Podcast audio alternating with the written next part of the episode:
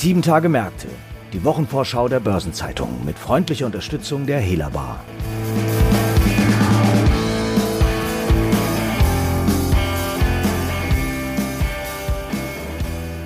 Vor uns liegt eine interessante 26. Kalenderwoche. Die Hauptversammlungs- und Berichtssaison flacht zwar weiter ab, aber gleich am Montag startet das G20-Treffen in Italien und in Barcelona die weltgrößte Mobilfunkmesse. Am Mittwoch erwartet uns dann die Weltpremiere des elektrischen Serien-LKW von Daimler Truck und am Donnerstag findet das mit Spannung erwartete Ministertreffen der Ölallianz OPEC Plus statt. Und damit erst einmal herzlich willkommen zu unserer Wochenvorschau. Heute ist Freitag, der 25. Juni. Ich heiße Christiane Lang und bin Redakteurin der Börsenzeitung. Wir beginnen heute mit dem OPEC Plus Treffen und dazu begrüße ich meinen Kollegen Alex Wehnert, Redakteur im Kapitalmarktressort der Börsenzeitung. Hallo Alex, ich grüße dich. Hi Christiane. Um was geht's denn genau bei dem Ministertreffen der Ölallianz OPEC Plus, also der OPEC-Staaten inklusive ihrer Verbündeten in der kommenden Woche? Also Marktbeobachter gehen davon aus, dass die OPEC Plus am kommenden Donnerstag über eine Ausweitung ihrer Förderung diskutieren könnte. Also es machen zum Beispiel Berichte die Runde, laut denen Russland einen Vorschlag erwägt, das aufgrund von Förderkürzungen zurückgehaltene Angebot im August wiederzubeleben. Für Juni und Juli hatte die OPEC Plus ja die Produktion bereits wieder leicht angekurbelt. Also es mehren sich die Anzeichen, dass es nach dem Nachfrageeinbruch im Zuge der Corona-Krise zu einer Unterversorgung am Weltmarkt kommt. So sind die Lagerbestände in den USA in der vergangenen Woche unerwartet gefallen und auch die chinesischen Lagerbestände sind auf den niedrigsten Stand des laufenden Jahres gefallen. Wenn sich jetzt die Zeichen mehren, dass es zu einer Unterversorgung kommt, gibt es trotzdem irgendwas, was die Entscheidung für eine Produktionsausweitung schwierig macht? Ja, da ist vor allem die Lage um den Iran zu nennen. Das OPEC-Mitglied verhandelt ja derzeit mit den USA und der Europäischen Union über eine Wiederaufnahme des internationalen Atomabkommens. Da steht jetzt eine siebte Gesprächsrunde an. Wenn ein Deal zustande kommen sollte, dann könnten US-Sanktionen gegen Teheran abgemildert oder aufgehoben werden und Beobachter befürchten eben, dass der Weltmarkt dann im zweiten Halbjahr mit iranischem Öl geflutet werden würde. Wenn jetzt allerdings die Suche nach einer Einigung scheitert und die OPEC Plus aber gleichzeitig ihre Förderung nicht in ausreichendem Maß ausweitet, dann könnte es global zu einer deutlichen Unterversorgung kommen. Davor hat auch die Internationale Energieagentur gewarnt. Es ist also eine schwierige Lage für die OPEC und ihre Verbündeten. Saudi-Arabien, äh, ja neben Russland einer der führenden Staaten des erweiterten Ölkartells, hat ja deshalb auch immer wieder Vorsicht signalisiert hatte ja auch im Zuge der Corona-Krise und des Preisverfalls die anderen OPEC-Staaten immer wieder dazu angehalten, die Förderdisziplin aufrechtzuerhalten. Aber der Handlungsdruck auch auf Riyadh ist jetzt eben deutlich gestiegen.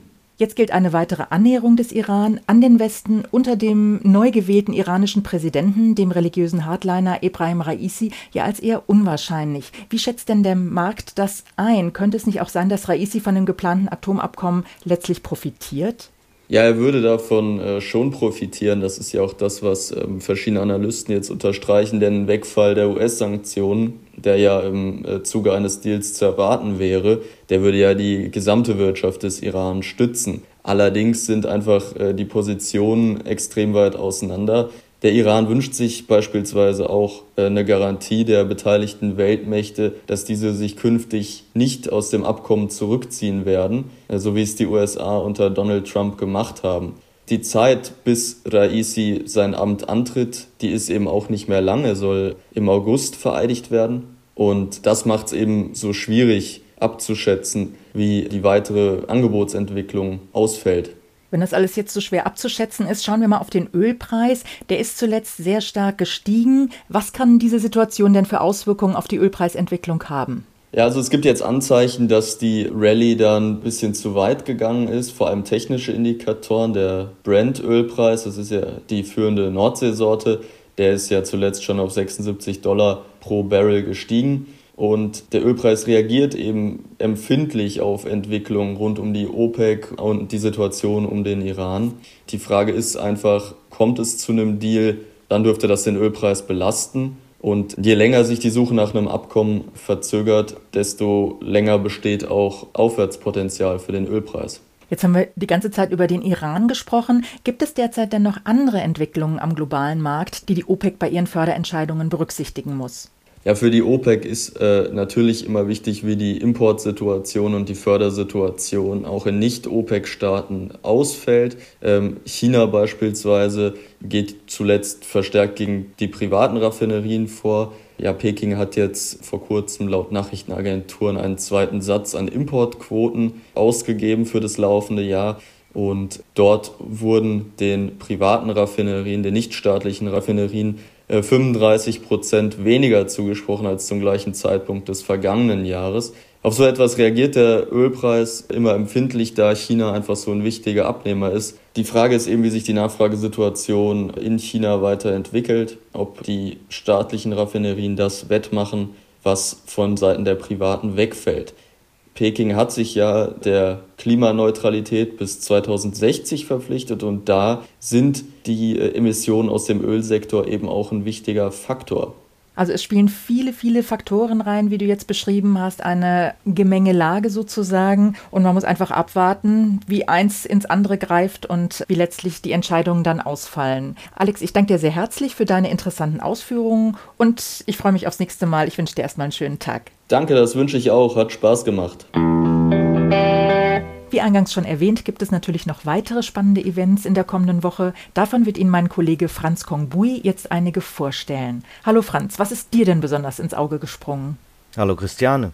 Am Montag beginnt die weltgrößte Mobilfunkmesse in Barcelona, der Mobile World Congress. Findet der nicht sonst immer früher, also im Februar statt? Ja, das stimmt, aber im vergangenen Jahr war das eine der ersten Großveranstaltungen, die der Corona-Pandemie zum Opfer fielen.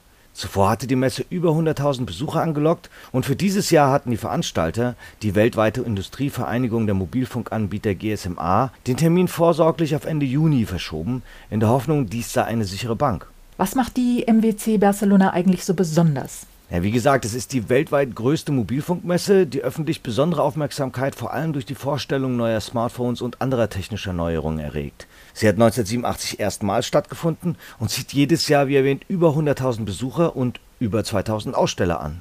Jetzt war ja schon zu lesen, dass dieses Jahr schon viele und auch wichtige Firmen ihre Teilnahme abgesagt haben. Das stimmt leider. Viele große Aussteller, die ihren Messeauftritt sehr langfristig planen, haben wegen der Corona-Pandemie der GSMA erneut einen Korb gegeben, darunter alteingesessene Schwergewichte wie Ericsson oder Nokia und auch Samsung. Und die Deutsche Telekom will ebenfalls zum Schutz ihrer Mitarbeiter auf einen Präsenzauftritt verzichten. Und was bedeutet das jetzt für die Messe, wenn so viele große Namen fehlen werden? Das wird man sehen müssen. Die GSMA hat sich jedenfalls zusammen mit der Stadt Barcelona gegen eine erneute Absage der Messe entschieden und sie hofft, immerhin 50.000 Besucher begrüßen zu können. Das Ganze ist dann so etwas wie ein Corona-Testfall im Messebetrieb. Die Messe ist ja sehr wichtig für die Branche. Das Wachstum mobiler Endgeräte und neuer mobiler Technologien ist ungebrochen. Analysten rechnen mit einem Absatz von 625 Millionen 5G-Smartphones im laufenden Jahr, mehr als doppelt so viele wie im Vorjahr.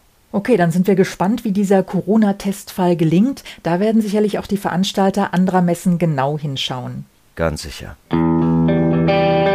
Am Mittwoch feiert Daimler eine Weltpremiere und geht mit einem elektrischen LKW in Serie. In der Pkw-Sparte hat der Stuttgarter Autobauer ja bereits vier vollelektrische Modelle am Start. Nun kommt die Serienversion für den LKW e-Actros. Das ist für die Daimler Truck AG, die ja vor der Abspaltung und der eigenständigen Börsennotierung steht, sicherlich ein wichtiger Meilenstein. Ja, das kann man so sehen. Jetzt wird das Ergebnis der Entwicklungsarbeit der breiten Öffentlichkeit vorgestellt. Bislang hatte Daimler bei ihren batterieelektrischen Lastkraftwagen nur Prototypen im Dauertesteinsatz gehabt. Dabei sollen aber seit 2018 insgesamt mehr als eine halbe Million Kilometer auf öffentlichen Straßen in Deutschland, Schweiz, Belgien und den Niederlanden gefahren worden sein.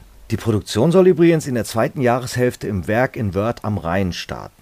Jetzt benötigen Lkw ja noch leistungsstärkere Batterien als Pkw und die Stuttgarter haben hier ja gerade eine Kooperation mit einem chinesischen Batteriehersteller ausgebaut. Was ist da genau geplant? Ja, genau. Die Partnerschaft mit Cattle ist gerade erst im Mai ausgeweitet worden, um nutzfahrzeugspezifische Batterien zu entwickeln. Dabei geht es bereits um die Langstreckenversion des e-Actros Long Haul, die 2024 in Serie gehen soll. Ziel ist eine realistische Reichweite von rund 500 Kilometern mit einer einzigen Batterieladung. Außerdem liegt der Entwicklungsfokus auf der Langlebigkeit der Batterie und der Möglichkeit, die riesigen Akkus sehr schnell zu laden. Geplant ist, dass Cattle Daimler Truck bis ins kommende Jahrzehnt mit Batterien versorgen wird. Allerdings setzt Daimler bei den E-Lkw anders als bei den Pkw nicht allein auf Batterien. Sondern? Ja, ab 2027 sollen auch Serienfahrzeuge mit der Brennstoffzellentechnologie auf den Markt kommen. Kooperationspartner für den Aufbau einer Tankstelleninfrastruktur ist hier Shell. Am Freitag wird der Maschinenbauverband VDMA vermelden, wie sich die Auftragseingänge im Mai entwickelt haben. Der Branche müsste es doch durch den Aufschwung nach der Corona-Krise besser gehen. Grundsätzlich ja, aber die deutschen Maschinen- und Anlagenbauer müssen diesen Aufschwung in einem Umfeld von zunehmenden Materialengpässen und einem wachsenden Fachkräftemangel bewältigen. Egal ob Stahl, Elektrikkomponenten, Lacke, Zement oder Verpackungsmaterial, knapp ist letztlich alles, hatte Ralf Wiechers, Chefvolkswirt des Branchenverbands Anfang Juni festgestellt. Wie sind denn dann die Aussichten? Gibt es eine Perspektive, dass diese Lage bald überwunden sein wird? VDMA-Präsident Karl Heusgen zufolge dürfte die Situation mindestens noch bis zum Jahresende andauern. Und die dadurch steigenden Einkaufspreise würden deutlich auf die Umsatzrenditen drücken. Das klingt natürlich eher nicht so gut. Inwieweit drückt das denn auf die Stimmung? Na, die Zuversicht ist trotz allem groß, denn die Nachfrage aus China ist hoch und die Konjunkturprogramme in den USA, Europa und China sind üppig. Die Prognose für den Produktionszuwachs im Jahr 2021 hat der Verband auch bereits mehrfach angehoben. Mittlerweile geht er von 10 Prozent aus. Bei den Auftragseingängen ging es bislang schon kräftig nach oben. Allein im April legten die Bestellungen real um 72 Prozent zu, wobei aber die hohen Steigerungsraten vor allem den niedrigen Vergleichswerten aus dem Vorjahr geschuldet sind. Okay, diesen Basiseffekt sehen wir ja derzeit in vielen Bereichen. Überdies stehen noch weitere wichtige Termine und Ereignisse in den kommenden sieben Tagen an, darunter einige Geschäftszahlen und Hauptversammlungen und es werden wichtige Konjunkturindikatoren veröffentlicht. Eine Übersicht zu all dem finden Sie heute im Finanzmarktkalender auf Seite 2 der Börsenzeitung und unter börsen-zeitung.de/slash Finanzmarktkalender. Darüber hinaus gibt es aber auch noch das folgende. Von Montag bis Mittwoch findet das G20-Außenministertreffen in Matera, Italien statt. Am Dienstag veröffentlicht Capgemini ihren World Wealth Report und Vonovia veranstaltet einen Kapitalmarkttag. Zur Wochenmitte werden die wöchentlichen US-Öllagerdaten veröffentlicht. Am Donnerstag legt die Bank of Japan den Tankan Wirtschaftsbericht zum zweiten Quartal vor, während die schwedische Notenbank das Ergebnis der Sitzung des Geldpolitischen Rats präsentiert. Und am Freitag findet nur ein verkürzter Handel am US-Anleihemarkt statt. Es gibt zudem auch einige runde Geburtstage in den nächsten sieben Tagen zu feiern. Der ehemalige Lufthansa-Finanzvorstand Ulrich Svensson wird 60 Jahre alt. Ihren 65. Geburtstag feiern Frédéric Gaguet, Finanzchef von Air France KLM, und Kreditreform-Hauptgeschäftsführer Volker Ulbricht. Der Wirtschaftsprofessor und Direktor des CAR Center Automotive Research Ferdinand Dudenhöfer wird 70 und Theo Haneschmacher, vormals Vorstand der Bayern LB, sowie der ehemalige Leiter des Bereichs Corporate Communications der Landesbank Rheinland-Pfalz, Jürgen Pitzer, werden jeweils 75 Jahre alt und Heinz-Jürgen Schäfer, über viele Jahre Mitglied des Börsenrats der Frankfurter Wertpapierbörse und Leiter des DAX-Arbeitskreises, feiert seinen 80. Geburtstag. Seinen 50. Geburtstag begeht übrigens Tesla-Gründer Elon Musk. Und Reinhard Mohn, langjähriger Chef des Medienhauses Bertelsmann und Gründer der Bertelsmann Stiftung, wäre in der kommenden Woche 100 Jahre alt geworden. Artikel zu weiteren Geburtstagen und Personalien finden Sie nicht nur auf der Personenseite der Börsenzeitung, sondern auch gebündelt in unserer Personalia-App. Zum Schluss noch ein paar Hinweise in eigener Sache. In unserem Podcast zu den Corporate Finance Awards der Börsenzeitung Nachgefragt sprechen CureVac CEO Franz Werner Haas und der CFO Pierre Kemula über den Börsengang an der Nasdaq, für den das Unternehmen in der Kategorie IPO ausgezeichnet wird. Zu hören unter finance-award.podigy.io und überall dort, wo es Podcasts gibt.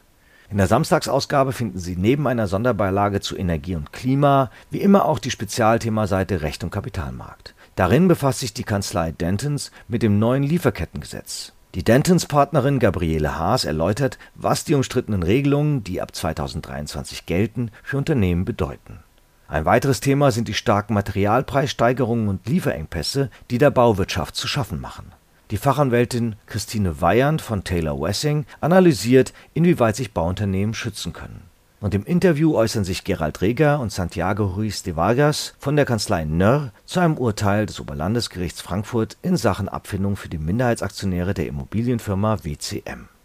Am Dienstag gibt es eine neue Ausgabe von Fonds und Finanzen, dem Newsletter der Börsenzeitung mit Themen rund um die Asset Management Branche und an dem Tag findet zudem das WM-Online-Seminar Die neue Musterbelehrung für Allgemeinverbraucherdarlehensverträge statt. Am Mittwoch erscheint eine Sonderbeilage zu Finanzen und Kultur und am Freitag gibt es die Juli-Ausgabe von Rendite, dem Anlagemagazin der Börsenzeitung. Titelthema ist der Markt für ETFs, denn die börsennotierten Indexfonds sind gefragt wie nie. Des Weiteren befasst sich das Heft mit dem Wachstumsmarkt China und Asien, mit lukrativen Asset-Managern, den Chancen und Risiken offener Immobilienfonds und mit Rohstoffinvestments. Damit verabschieden wir uns für heute. Redaktionsschluss für diese Episode war Donnerstag, der 24. Juni, 18 Uhr. Eine Gesamtübersicht über Konjunktur- und Unternehmenstermine finden Sie unter börsen-zeitung.de. Alle genannten Links sind auch in den Show Notes zu dieser Episode aufgeführt. Wir wünschen Ihnen jetzt einen schönen Abschluss der Arbeitswoche sowie ein erholsames Wochenende. Bis zum nächsten Freitag. Tschüss. Und außerdem noch viel Spaß mit der Fußball-EM weiterhin. Deutschland ist ja auch nach wie vor im Rennen. Wir sind gespannt, wie es dann am Dienstag gegen die Engländer läuft.